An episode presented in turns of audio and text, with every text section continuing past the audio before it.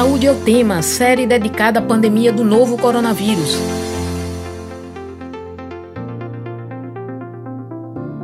Olá, ouvinte das rádios Universitária FM 99.9 MHz e Paulo Freire AM 820 kHz. Nessa fase de isolamento social para se proteger do novo coronavírus, a saúde da mulher está sendo afetada de muitas formas por causa da sobrecarga de trabalho. São atividades e demandas tanto familiares e domésticas quanto profissionais. Como elas estão se sentindo com esse acúmulo de funções? Quais são as maiores dificuldades que elas enfrentam? Eu sou Paula Reis, jornalista e professora do Departamento de Comunicação Social da UFPE e estarei com você nesta série especial do Saúde é o Tema sobre a pandemia do novo coronavírus. Enquanto durar o isolamento social, vamos realizar o programa remotamente de casa. Lembro que, além de transmitida nas rádios universitárias FM e AM da UFPE e ao vivo pelo Facebook, esta edição também fica disponível no formato de podcast. É só procurar Saúde é o Tema Especial Coronavírus para encontrar o podcast na plataforma de sua preferência. E nesta segunda edição sobre a saúde das mulheres na pandemia, riscos e sobrecargas, vamos conversar com a professora de enfermagem da UPE e coordenadora do CISAM, Benita Spinelli. Seja bem-vinda, Benita. Obrigada pela disposição em participar da nossa discussão de hoje. Boa tarde, Paula. Muito obrigada. Eu que agradeço pela oportunidade de estar participando deste momento com vocês para que a gente possa discutir um pouco sobre as nossas inquietações femininas em tempos de Covid. Estamos também com a advogada e militante do Fórum de Mulheres de Pernambuco, Luísa Lins. Seja bem-vinda, Luísa. Obrigada, eu espero que esse momento seja muito proveitoso para a gente discutir também, para gerar questões para as mulheres e também de mais pessoas ouvintes, que o nosso assunto é um assunto de todas e todos, né, da sociedade.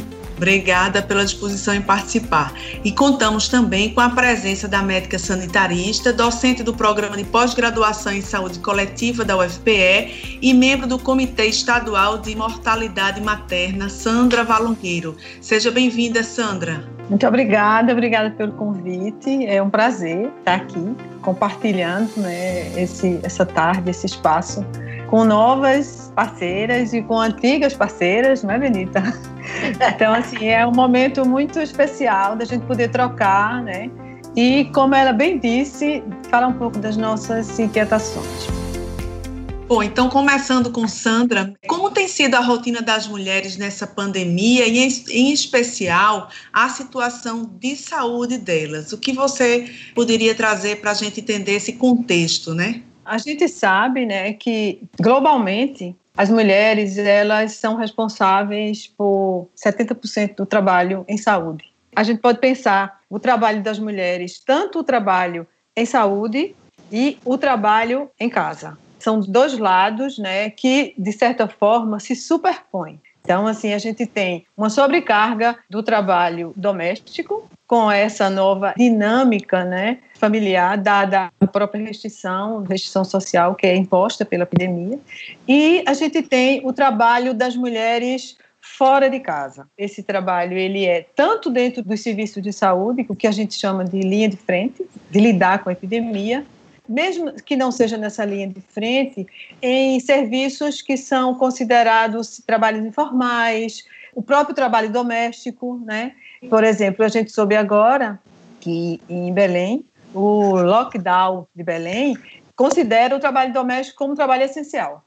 Então, uhum. assim, são coisas que são superposição de trabalho. Então, o que, é que acontece com as mulheres? Elas que sempre assumiram né, todo esse trabalho, agora, como eu já disse, tem superposição. Então, o que a epidemia de fato traz? Ela expõe as desigualdades, as desigualdades tanto de raça, de classe e de geração, e de cor, raça, cor, classe, geração, gênero. A epidemia vem e vai expor essas desigualdades. E, as mulheres, elas fazem parte desse, digamos assim, dessa parte onde essa desigualdade é maior. Ok. É, eu queria registrar então e cumprimentar a Daniele Braz, Daniela é militante para a garantia dos direitos sexuais e direitos reprodutivos e legalização do aborto e representante da Rede de Mulheres Negras de Pernambuco. Seja bem-vinda, Daniele. É, obrigada.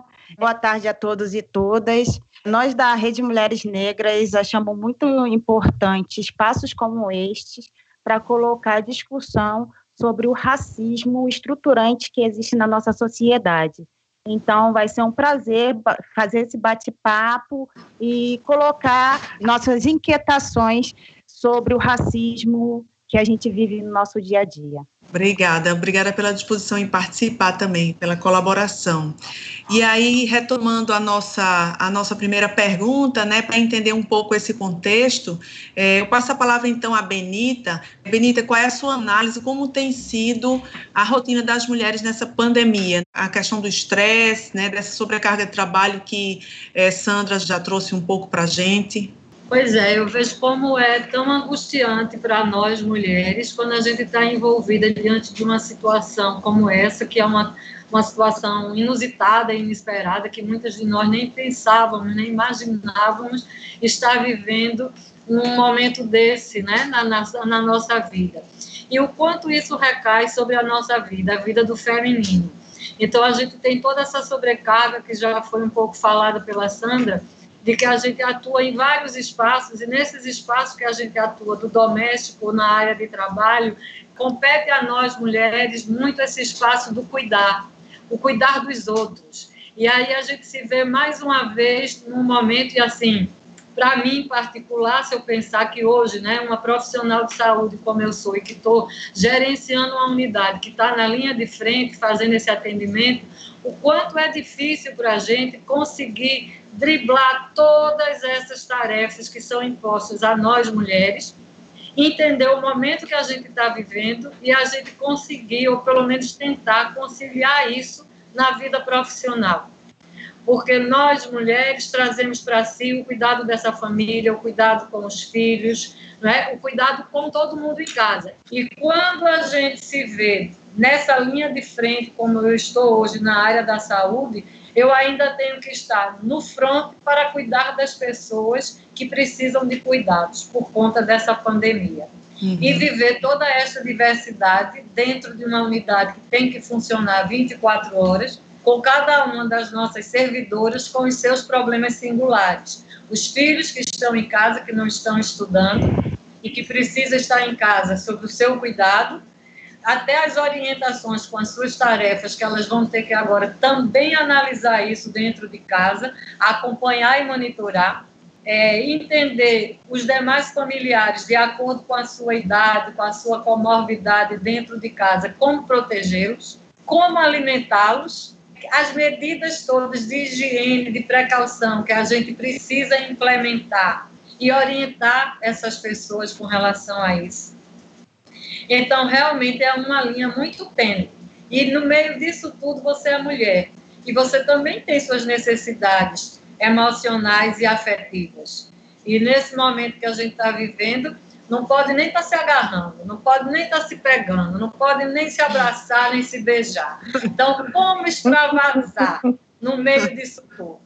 Se a gente não pode nada, né? É tudo zero, é adorno zero que a gente não pode andar com nada, não pode usar o batom, que eu tô para morrer com isso, não usa batom, não usa brinco, não usa colar, e quando acabar não pode nem chamegar, gente. Isso é muito cruel com a vida das mulheres. E aí a gente também não encontra, né?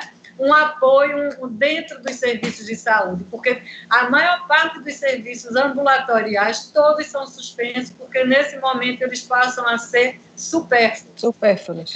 E aonde fica as nossas carências, né? Com quem a gente vai dialogar, com quem a gente tira as nossas dúvidas sobre isso. Se a porta do serviço de saúde, que muitas vezes tem sido a conselheira para nós mulheres, a gente não vai encontrar, porque o essencial é o hospital. E dentro do hospital só pode vir quem realmente está precisando dele para também evitar a contaminação. né? Então, realmente é, é uma situação de pandemia desse Covid que deixa a gente muito, muito, muito vulnerável a todos os adoecimentos, não só do próprio vírus e da sua consequência, mas de todos esses fatores que são multis, né, que nos cercam que é todo sim, esse cuidado sim. e a, até assim a sobrecarga que vem para a gente de trabalho, né, e de culpa, porque se algo andar errado, se a família adoecer, se algo der errado com as crianças, se alguma coisa não andar, se faltar comida, é se não der nada certo, eu sou a culpada.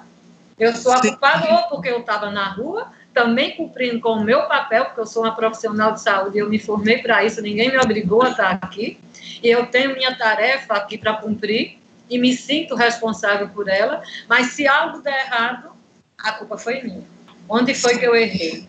realmente está difícil sobreviver em tempos de Covid. Pois é, sem dúvida, essa questão da culpa, né, ela é bem própria da mulher por essa sociedade é, machista que nós vivemos. É, Luísa, o que é que você pode acrescentar em relação a essa, esse diagnóstico que a gente está fazendo aqui? É, então, eu fico pensando muito assim, que os estresses de antes, as preocupações de antes, elas não param em razão da pandemia, né? Então, para além dos cuidados da pandemia, eu fico pensando muito, por exemplo, na população que está encarcerada nesse momento, porque são as mulheres que são responsáveis por, por exemplo, levar comida, levar remédio, enfim, por manter as pessoas vivas lá dentro.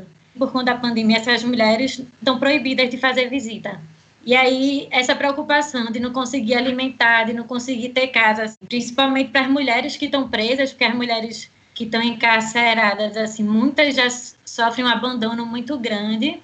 E nesse momento, assim, as políticas em relação ao aprisionamento estão cada vez piores, mais cruéis, assim. E aí é uma preocupação que tem sido muito grande para mim, porque é uma população que já vive invisibilizada, assim, os presídios já geralmente são nas margens da sociedade. Como atender essas mulheres, sabe? Como essas mulheres que têm um medo, que têm uma rebelião lá dentro de um presídio e ela não possa fazer nada, nem se comunicar com o filho, com o marido, ou aquela mulher que está presa há tantos anos e há tantos anos já não recebe uma visita e agora como é que fica assim essa solidão? As próprias mulheres também em situação de rua, assim, que por conta da diminuição do movimento nas ruas, assim, muito da assistência que tinha diminuiu em relação à alimentação, em relação até abrir as portas para um banho, para alguma coisa assim. E é como o Dani disse, né? Assim, o racismo está presente nisso tudo e essas coisas ficam mais escancaradas ainda por conta da pandemia.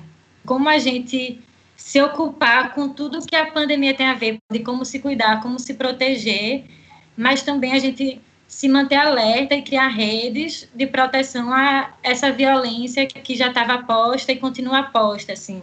Como balancear esse possível lockdown, que isso não se torne mais um motivo de repressão para as mulheres que já sofrem, né? Sim. Daniele Braz, como representante da Rede Mulheres Negras de Pernambuco, é, você pode falar um pouco para a gente, então, como é que está essa situação dessa vivência da pandemia entre essas mulheres negras? A gente fala com muita angústia, porque nós sabemos que essa conta vai acabar nos nossos braços, de nós, mulheres negras e dos nossos, porque a gente sabe que diretamente quem vai morrer mais é a população negra desse país.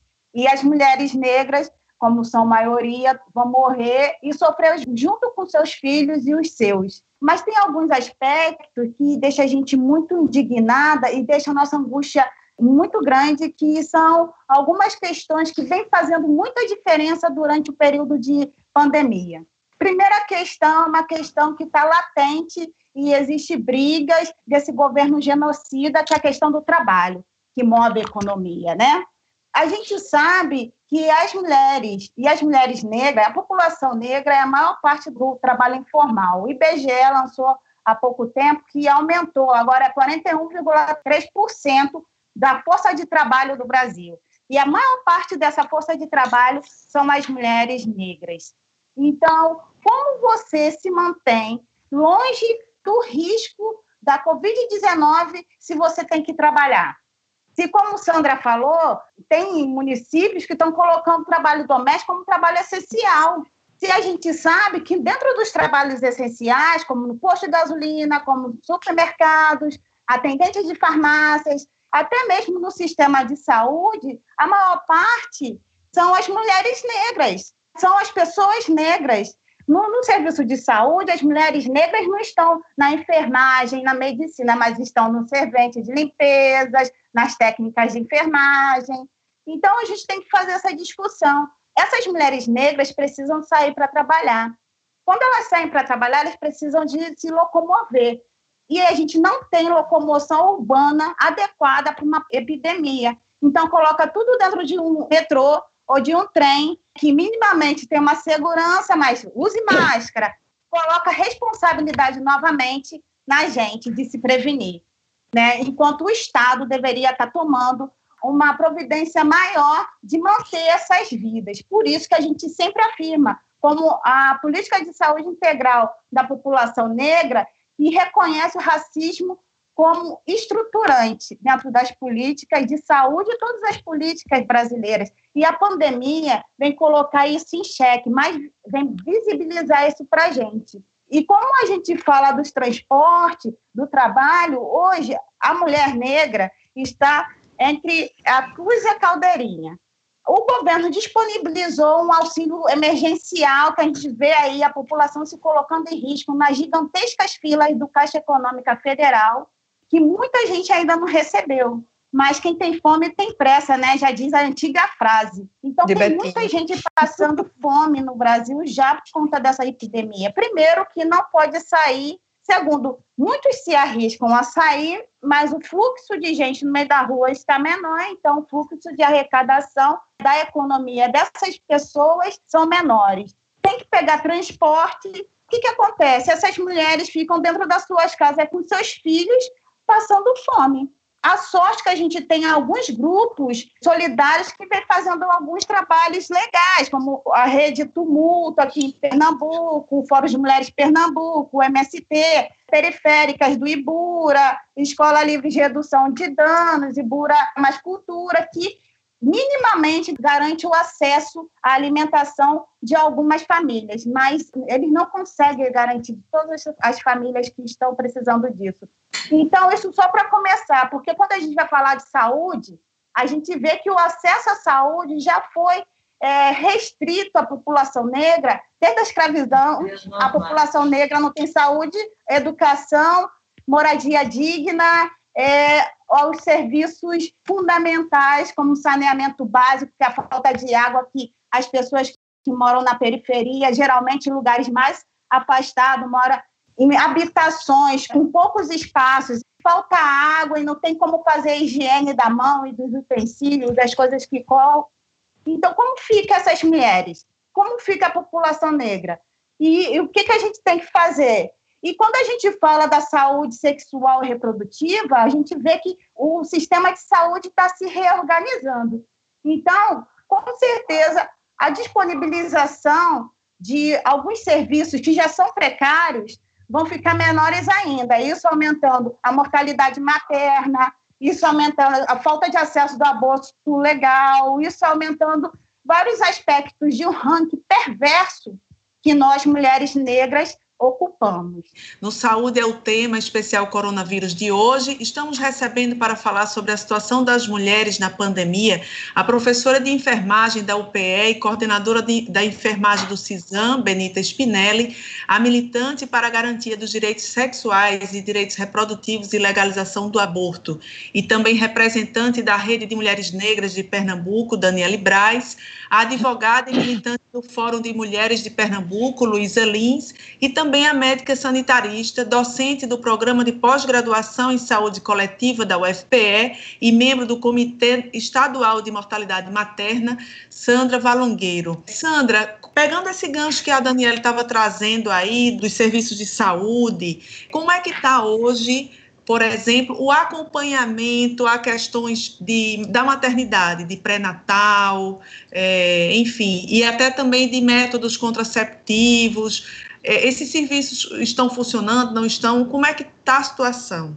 Quando a, a epidemia começou a ser identificada, né, se começou a pensar quais seriam os impactos dessa epidemia sobre a vida e sobre a saúde sexual e reprodutiva das mulheres, né?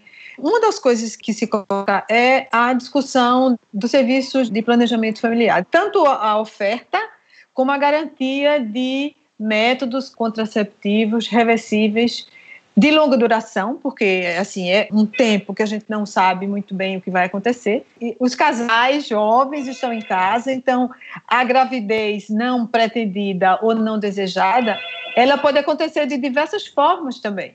A primeira coisa, do ponto de vista da saúde sexual e reprodutiva, é garantir que esses métodos sejam mantidos. Como os serviços têm que descobrir estratégias, como fazer para garantir que isso seja mantido, né? Como é que se faz? Porque antes as mulheres podiam ir na rua, ir na farmácia, tinha inclusive recurso, algum dinheiro para fazer isso. Com a epidemia, ela não trouxe só a redução dos serviços, ela trouxe também a redução do dinheiro.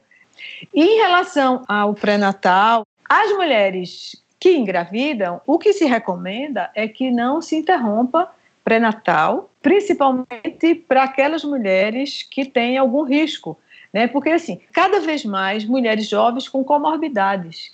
Comorbidade é o quê? É a hipertensão. Muitas mulheres jovens têm, as mulheres negras têm muita hipertensão, é o diabetes, é a obesidade, HIV. Então, doenças que as mulheres já têm e que essas mulheres com essas comorbidades, durante uma gravidez, se ela se contamina, o risco dela passa a ser diferenciado. Então, o que se orienta, inclusive os protocolos do Ministério, o próprio protocolo da Secretaria de Saúde do Estado e do município, é que não se interrompa pré-natal de alto risco, tente se descobrir estratégias para manter. Então, assim, estratégias estão sendo postas. É, existe, por exemplo, um aplicativo que um grupo de enfermeiras obstetras daqui do Recife fez, que é o fale com a parteira, para tirar dúvidas sobre a gestação e o parto. Então é muito interessante que essas estratégias elas sejam colocadas. Né? Benita, é, como é que você vê justamente essa cobertura ou essa prestação de serviço para a saúde da mulher agora nessa situação? Qual é, quais são os caminhos possíveis? Pois é, os caminhos estão bem difíceis, né? Porque na verdade o caminho que tem aberto ainda para a mulher é na assistência materna é exatamente no momento delas darem continuidade às suas consultas de pré-natal, que as orientações está sendo o espaçamento dessas consultas, mas que elas não se desvinculem do serviço de saúde para que elas possam estar sendo acompanhadas e monitoradas. E, ao mesmo tempo, a gente continua vivendo nas nossas maternidades, aqui na nossa, no nosso estado, as superlotações, né? Porque já são poucos os serviços e os leitos obstétricos que a gente tem na rede, e com essa chegada da pandemia, alguns serviços também foram triados para dar prioridade às mulheres é, que além de estarem gestantes nesse momento, mas que elas também tenham a presença do vírus, o Covid. Com isso, reduziu também para a rede o número de leitos obstétricos. Uma outra coisa que também a gente analisa é que, tá, nesse momento a gente está numa pandemia, mas antes da pandemia a vida também já era, era muito. Já era horrível, já era um caos. Então, o acesso ao serviço já era ruim, a disponibilização de métodos contraceptivos restrito há muitos serviços. É, depois, o pouco que se oferece não é todos os métodos que existem na face da Terra. Na maioria das vezes, o que a gente encontra no serviço são os hormônios. Né? De uns anos para cá, o DIU tem sido muito divulgado e que é um método bastante interessante. Usei durante muito tempo na minha vida o dispositivo intrauterino e acho que é um dos métodos muito confortáveis para a mulher usar. Mas até esses acessos eram restritos antigamente. E agora, neste momento, a maioria do, dos serviços de, de atendimento né, ao planejamento reprodutivo estão suspensos. Né, estão fechados do acesso para essas mulheres. E aí, como é que fica a vida dessas mulheres? O que é, como, com quem elas vão discutir? Qual é a dúvida que ela vai tirar? Com, com quem ela vai contar para poder explicar o que houve com ela? E aí, de repente, ela vai se ver numa situação como já foi falado por Sandra, grávida, uma gravidez não pretendida, não desejada para aquele momento, e o que é que eu faço? Porque aí ela não conta mais com nenhum tipo de orientação. Ninguém para dar esse conforto orientá-la para o que é que ela pode fazer, ou, ou pelo menos para ajudá-la a entender aquele momento e o que fazer da vida dela. Né? Então, o acesso às mulheres aos métodos contraceptivos sempre foi um problema é, no nosso país. E a grande base dos nossos problemas são os direitos sexuais e os direitos reprodutivos. Quando a gente não passar a olhar as mulheres desta forma, né, então, quando a gente não der direito às mulheres de desfrutar da sua sexualidade, da sua vida, como ela bem queira e possa fazer uso disso, a gente nunca vai conseguir entendê-las e ajudá-las a ter ou não ter filhos quando elas querem. Uhum. Então, a gente não consegue fazer isso e aí nós, mulheres, continuamos sendo vítimas desta própria sociedade, desses serviços de saúde que não vê a gente dessa forma, só olha para a nossa sexualidade quando lança um produto novo e bota a gente no rótulo. Aí sim, o corpo da mulher vem à tona. A violência tende né, a aumentar, também tende o que aí o risco das infecções sexualmente transmissíveis, porque aí também é outra exposição que as mulheres vão passar e se expondo mais uma vez como tratar essas infecções sexualmente transmissíveis se a gente está com essa rede de saúde nesse momento fechada para elas. E aí a gente mesmo está tirando das mulheres um pouco dos direitos conquistados. Aí dentro dos serviços de saúde a gente está limitando entrada de pessoas, entradas de acompanhante, oferta de serviços não farmacológicos que, que ajudavam né, na redução é, dessa dor. Então, a gente está tirando muitas vezes a doula, que faz um papel importante para essas mulheres no momento do parto. Nesse momento de uma pandemia, tudo está saindo do cenário para a gente evitar aglomeração. Este é o cenário. É, e também outro assunto importantíssimo, a questão da violência contra a mulher. E aí eu queria perguntar a Luísa Lins, que é do Fórum de Mulheres de Pernambuco. Luísa, durante a quarentena, o número de mulheres que sofreram violência doméstica no Brasil aumentou. O Tribunal de Justiça do Rio de Janeiro, por exemplo, registrou um aumento de 50% no número de denúncias de violência doméstica desde o início da pandemia. Quais são os motivos que explicam o aumento da violência doméstica nessa quarentena? A questão da violência doméstica assim está muito atrelada ao poder, né? O que acontece é que quando as pessoas estão muito confinadas dentro de casa, enfim, as situações de estresse aumentam bastante, né? Então, o poder geralmente do homem, enfim, do homem heterossexual, inclusive, fica exponencial, assim, enquanto o ambiente doméstico, que geralmente é um ambiente da mulher, agora é de todo mundo, né? Agora essa esse ambiente compartilhado entre o pai, a mãe, os filhos, enfim, esse estresse aumenta muito. Esse estresse dos homens, inclusive, por exemplo, não poder ir para o bar, beber um e compartilhar lá seus estresses com os amigos, uma parte do pacto do casamento, além do, da parte sexual, então é a, é a parte de amortecer os estresses mesmo, assim. Então, essa violência acaba sendo um meio de aliviar esses estresses, assim. E essa violência de gênero, assim, eu acho que é muito importante falar. É contra as mulheres, assim, como um todo, mas, assim, também, por exemplo, da população LGBT, sabe? Para muitas pessoas LGBTs é muito difícil estar em casa, muitas inclusive são expulsas de sua casa.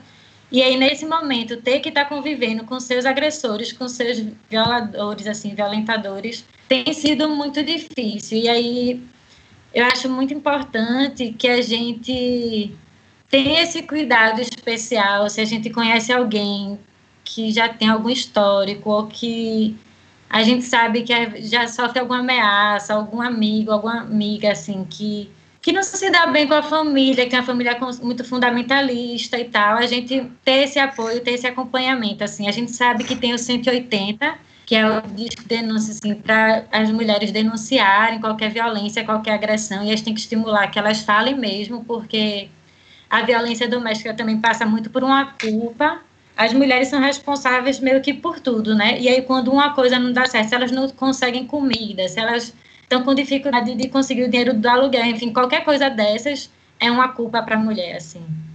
a violência doméstica muitas vezes acaba vindo como se fosse isso mesmo, assim, ah, você não fez o suficiente, não está fazendo direito, e aí sofre essa violência, assim. Então, o silêncio é muito forte em relação à violência doméstica. Nem sempre as mulheres que são vítimas da violência doméstica vão se sentir confortáveis em estar compartilhando. Então, acho que é muito importante essas redes de mulheres, enfim, a gente tá ligando mesmo para saber como é que tá, para estar tá acompanhando. Enfim, incentivar também aí que denuncie para os órgãos competentes, lembrar que a delegacia de mulheres e tal continua aberta e que é nosso direito assim o um atendimento jurídico e de saúde assim mesmo durante a pandemia algo que eu queria retomar um pouco assim no assunto da saúde é das mulheres trans e travestis porque Sim. A gente fala aí dos serviços de atendimento às mulheres e alguns desses serviços têm atendimento específico também para a população trans, mas que muitas vezes são colocados como não essenciais também, por exemplo, o processo de harmonização e tal. E é importante que a gente lute por isso, assim, lute pela permanência desses serviços, lembrando assim também que 90% da população trans e travesti está na prostituição, então a falta de circulação na rua significa consideravelmente a diminuição da sua renda, renda, ou então inclusive estar tá mais expostas à violência, porque se tem menos gente na rua e elas vão continuar tendo que estar tá na rua, a violência é maior, assim, elas estão mais expostas ainda. Enfim, eu não tenho a resposta pronta para tudo isso agora, mas para a gente que está ouvindo, que está pensando, a gente pensar coletivamente respostas para isso, por exemplo, para quando uma mulher está lá no interior, muito afastada da cidade, do próximo sítio, inclusive, como atender essa demanda, assim, sabe? De, principalmente agora na pandemia mesmo, assim, que, to, que todos os serviços ficam mais difíceis e tal. É, mas eu acho que é meio isso, assim, a gente pensar coletivamente, assim, formas saudáveis de diminuição do estresse, porque é algo preocupante também da pandemia é o aumento do consumo abusivo de drogas, e aí eu cito principalmente o álcool. O consumo de álcool tem aumentado, as empresas, inclusive, tem várias lives por aí que são patrocinadas por marcas de bebidas alcoólicas, enfim, que enquanto essas empresas lucram, a gente adoece, assim, inclusive porque o consumo abusivo de certas substâncias diminui nossa imunidade, assim, enfraquece nossa imunidade, a violência doméstica está muito atrelada, muitas vezes, ao consumo do álcool também. Assim, muitos homens bebem, ficam mais violentos. Ok, e, Luiz. Deixa eu pedir só um minutinho para a Daniele complementar. Rádio Universitária Paulo Freire. No Saúde é o de hoje estamos é, discutindo a situação das mulheres na pandemia. Quem falou agora há pouco foi Luísa Lins, do Fórum das Mulheres de Pernambuco, e eu queria ouvir agora a Daniele Braz, que é representante da Rede de Mulheres Negras de Pernambuco e militante para a garantia dos direitos sexuais e direitos reprodutivos e legalização do aborto. É, Daniele, você pode acrescentar aí essas questões, principalmente essa questão que a gente estava falando agora também, da violência doméstica contra a mulher, que aumentou muito, né? Existe uma, uma, um, um estudo, né, de que muitos dos agressores da mulher, eles são pessoas do convívio, né, da, da mulher. Então, seria porque também é, enfim, nessa pandemia ela vai ter que ficar mais tempo em casa, o agressor também mais tempo em casa. Como é que vocês estão vendo isso? A gente falando de violência contra as mulheres, já está posto os dados, né, que a violência tem aumentado, o feminicídio tem aumentado, mas a gente também não citou do aumento da, do abuso sexual né, das mulheres também dentro da pandemia. E eu, como trabalho. E eu, como trabalho no Grupo Curumim Gestação e Parto, a gente trabalha com adolescentes, né? E a gente sabe que as adolescentes sofrem com muita frequência violência sexual dentro das suas casas por um parente, por, por alguém da família. Isso durante a epidemia está acontecendo mais, só que esse é, é um assunto que não é visibilizado. Então a gente precisa visibilizar, porque essas meninas, né, adolescentes e até mesmo mulheres que são forçadas a fazer sexo à força com seus parceiros, muitas vezes engravidam ou adoecem e o serviço precarizado, né, como sempre está, esteve e agora está pior por conta da epidemia, elas ficam mais afastadas de ter uma garantia de atendimento, né? Eu preciso lembrar que as mulheres negras, elas são atendidas dentro do serviço conforme a sua cor da pele. Quanto mais clara você é, melhor você é atendida, né? Para a gente falar um pouquinho sobre esse racismo institucional e essa violência que está dentro de casa e até mesmo o acesso aos serviços. Porque geralmente as mulheres negras são as mais empobrecidas e a atenção primária ela não está chegando. Então as informações não chegam, já tem deficiência de chegar informações sobre direitos sexuais e direitos reprodutivos, sobre é, é, políticas públicas né, que dê acesso a uma vida digna para essas mulheres. Então, como a gente faz que essas mulheres que sofrem violência, que estão precisando é, ter o acesso à renda mínima, que estão precisando de, de ser assistidas por serviços de atenção às mulheres, como que essas mulheres têm essa informação no, no processo de epidemia, que se faz mais precarizadas. Como Sandra estava falando, o serviço tem que achar uma estratégia, né? Mas é. só que já tem essa deficiência, então a gente precisa refletir sobre isso, como esse impacto da violência e, e, da epidemia tem na vida das mulheres, especificamente na vida das mulheres negras e das jovens e adolescentes, porque as jovens e adolescentes também estão dentro de casa com seus agressores, muitas vezes agressores sexuais, tem pais que são extremamente violentos com seus filhos, eles tudo dentro de casa, eles apanham, enfim, são diversas violências que existem dentro do ambiente familiar.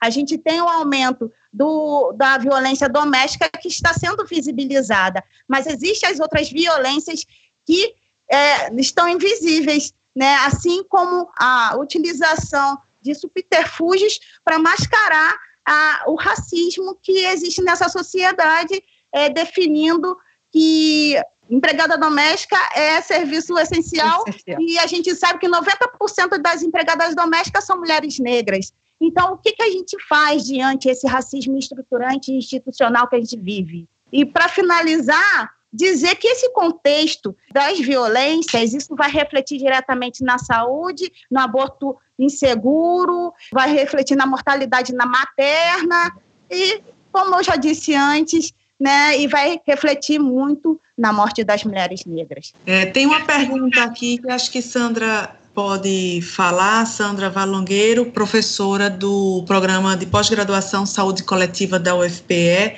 É uma pergunta de Elisa Luiz Ramalho: como fica a situação das pessoas que precisam recorrer ao serviço de aborto legal durante a pandemia? Os serviços continuam funcionando? O que eu soube é que os serviços de aborto legal não foram interrompidos. Né? Então, essa é a informação que a gente tem.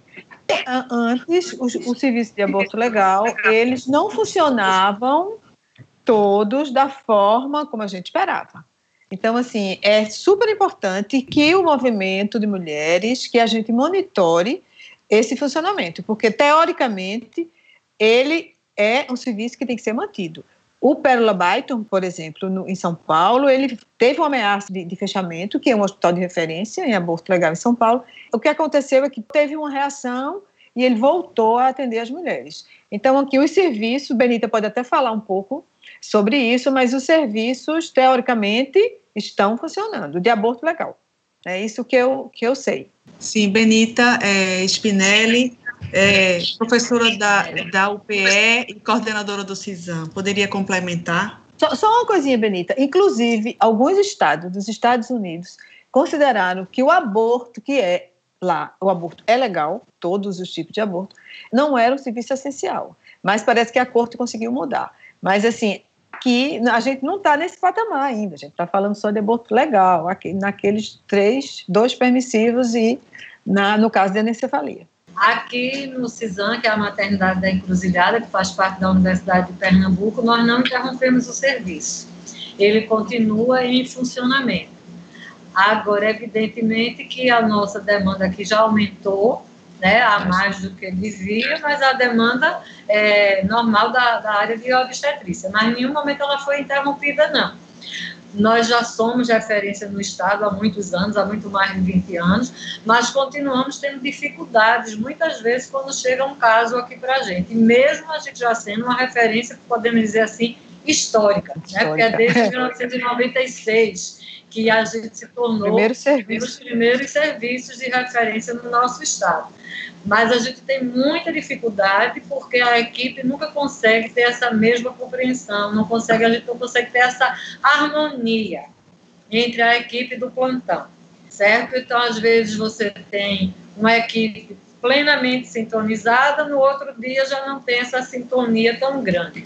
Então, isso continua ainda sendo uma grande ameaça para a vida de nós mulheres, esse atendimento que seja respeitoso e igualitário para todos.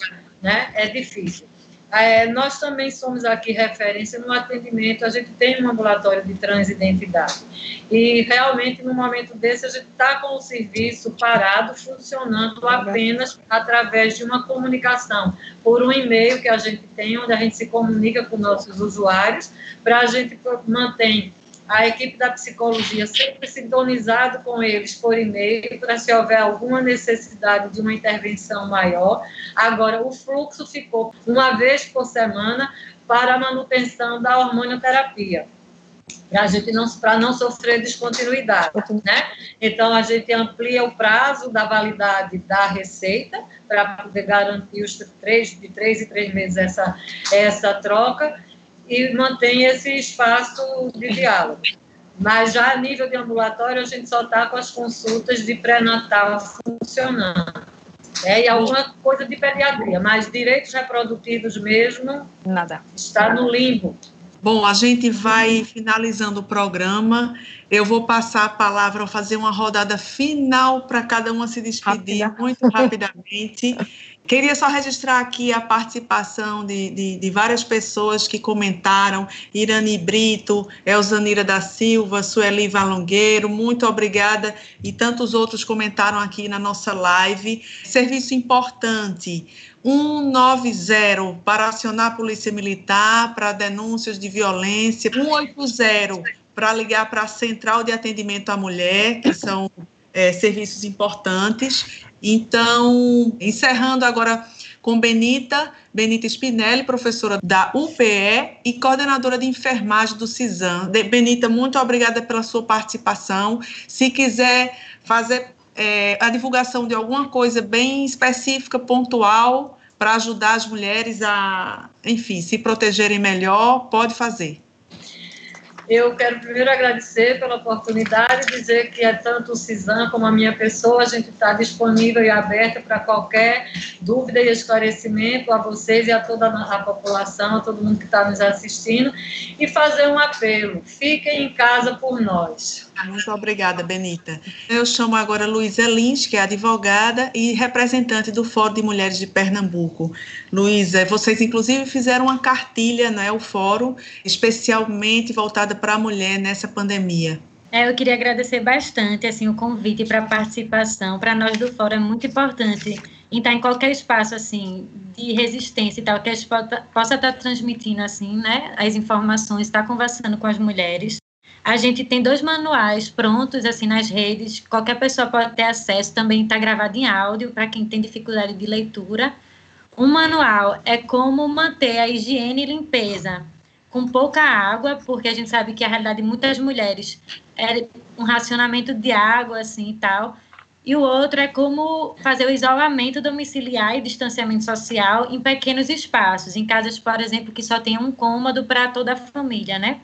reforçar assim que a gente esteja atenta às medidas do governo durante essa pandemia, assim que a gente cobre nossos direitos, cobre não só auxílio emergencial, mas assim toda a nossa dignidade garantida e que, enfim, saquem lá a página do Fórum de Mulheres de Pernambuco, a gente tem muito mais material sobre esse momento e sobre a vida das mulheres, a Rede Mulheres Negras, tantos movimentos.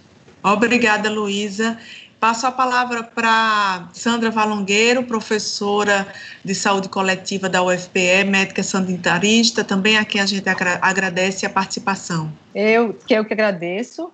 E eu queria, assim, só para finalizar, dizer assim que mês de maio tem duas comemorações, né? É, primeiro, a, a Dia das Mães, em que, assim, numa sociedade que não cuida das mães como deveria cuidar, não cuida da maternidade como deveria cuidar, então que nesse mês de maio, fora um pouco do consumo, que se cuide dessas mães, que se compartilhe essa maternidade, essa maternagem.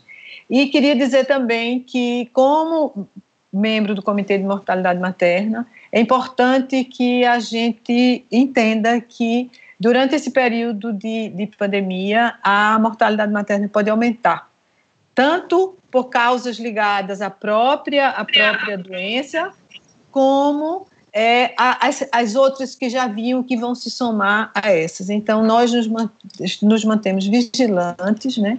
Muito obrigada e fique em casa. Obrigada, Sandra. Muito obrigada pela participação. E passamos a palavra para Daniele Braz, que é militante para a garantia dos direitos sexuais e direitos reprodutivos e legalização do aborto e também representante da Rede de Mulheres Negras de Pernambuco.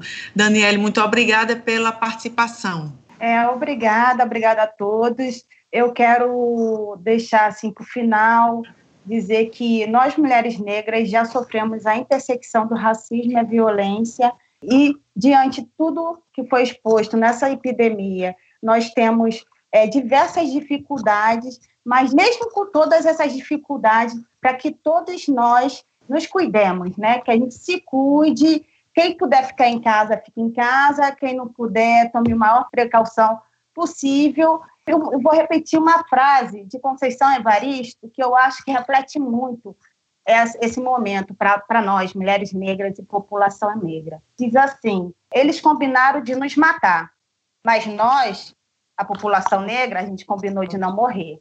Então, caso de racismo, denuncie para o Ministério Público e a rede de, a rede de mulheres negras de Pernambuco agradece essa oportunidade desse debate com, com vocês, Benita, Sandra, Luísa, Paula e toda a sociedade que está nos assistindo. Obrigada.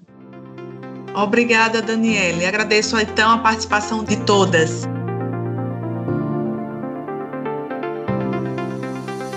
Caso tenha perdido o começo deste programa ou o programa anterior, você pode ouvir no formato de podcast nas plataformas digitais. É só procurar Saúde é o Tema Especial Coronavírus para encontrar o podcast na plataforma de sua preferência.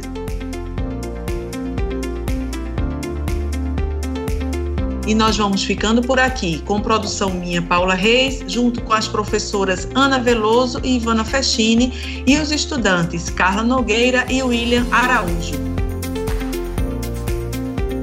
Roteiro dos estudantes de jornalismo da UFPE, Analice Barros, Danilo Melo e William Araújo, e da estudante de comunicação social da UFPE, Carla Nogueira. Nas redes sociais, os estudantes Ana Sofia Ramos e Letícia Gabriela, de Publicidade e Propaganda, Lucas Dantas, de Rádio, TV e Internet, sob a orientação da professora Cecília Almeida. Coordenação de transmissão e streaming, Catarina Apolônio. Tchau e até o próximo Saúde é o Tema.